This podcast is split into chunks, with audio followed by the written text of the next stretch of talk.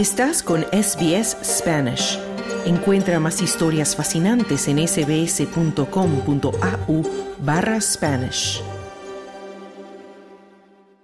Miles de colombianos se manifestaron contra el gobierno del izquierdista Gustavo Petro en 12 ciudades del país suramericano en rechazo a su gestión y a las reformas que impulsa para modificar los sistemas de salud, de pensiones y laboral. El mandatario pretende reformar el sistema de salud en un intento por garantizar el acceso al sistema en todo el territorio, especialmente en las zonas rurales, dar más control de los recursos al Estado y reforzar la atención preventiva. La protesta opositora ocurrió un día después de que Petro midiera su respaldo político en movilizaciones nacionales y defendiera su reforma desde el balcón presidencial ante cientos de simpatizantes. Se trata de que el servicio de salud le dé iguales posibilidades de vida a quien tiene dinero que a quien no lo tiene, que no puede ser organizado por el mercado, porque entonces ¿en dónde queda el derecho a la vida? La salud no puede ser que la tienes si tienes la plata en el bolsillo y no la tienes si no la tienes, si no tienes el dinero, si no tienes con qué pagar. Esta es la primera reforma social de Petro que el Congreso deberá tramitar este año y que ha generado debates en todo el país porque tratará de modificar el modelo de salud que rige desde 1993 y que debilitaría a las empresas promotoras de la salud que suelen ser privadas. El presidente Petro también impulsará en el Congreso una reforma laboral la cual pretende modificar el horario de trabajo para que el empleador pague horas extras nocturnas y en los fines de semana. ¿Quién le dijo al empresariado grande de este país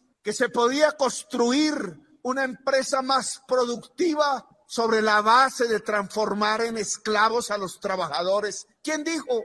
El capitalismo Colombia es un país tradicionalmente gobernado por conservadores y moderados. En agosto de 2022, Petro subió al poder con la promesa de gobernar para las minorías y los pobres, que en el país alcanzan al 39% de la población, según las cifras oficiales. Desde la campaña política, Petro ha intentado calmar el temor que genera en un sector de la población colombiana. Esta semana aseguró que no busca virar hacia el socialismo, sino hacia una verdadera democracia. Sin embargo, la oposición ha salido a las calles porque considera que la reforma de salud estaría inspirada en el modelo comunista de Cuba. Así lo dijo a El País la empleada Marta Torres. La opinión del pueblo y el temor del pueblo de lo que está haciendo Petro con todo lo que ya el pueblo había avanzado, ver otra vez el retroceso, lo que nos pasó en Bogotá es el temor que tiene Colombia.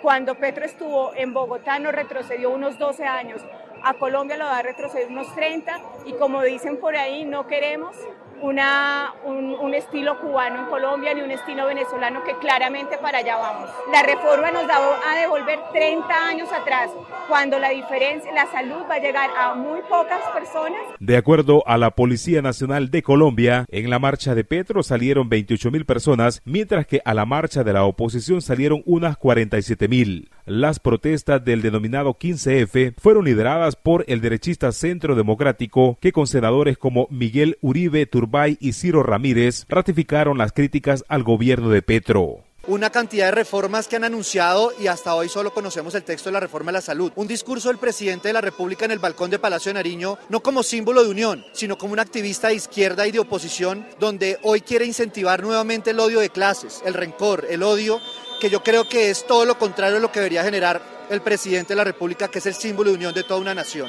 Las marchas de la oposición fueron convocadas en las ciudades capitales del país como Bogotá, Medellín, Bucaramanga, Barranquilla, Cartagena y Cúcuta. Estas manifestaciones transcurrieron de forma pacífica, a excepción de algunas confrontaciones registradas entre seguidores de distinta índole, especialmente en Medellín, donde algunos marchantes de la oposición agredieron a la prensa y a otros ciudadanos presentes.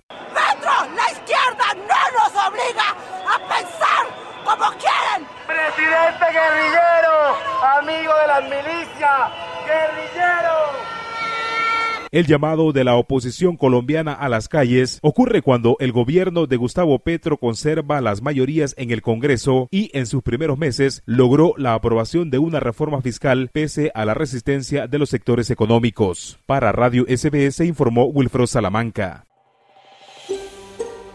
¿Quieres escuchar más historias como esta? Descárgatelas en Apple Podcasts Google Podcasts, Spotify o en tu plataforma de podcast favorita.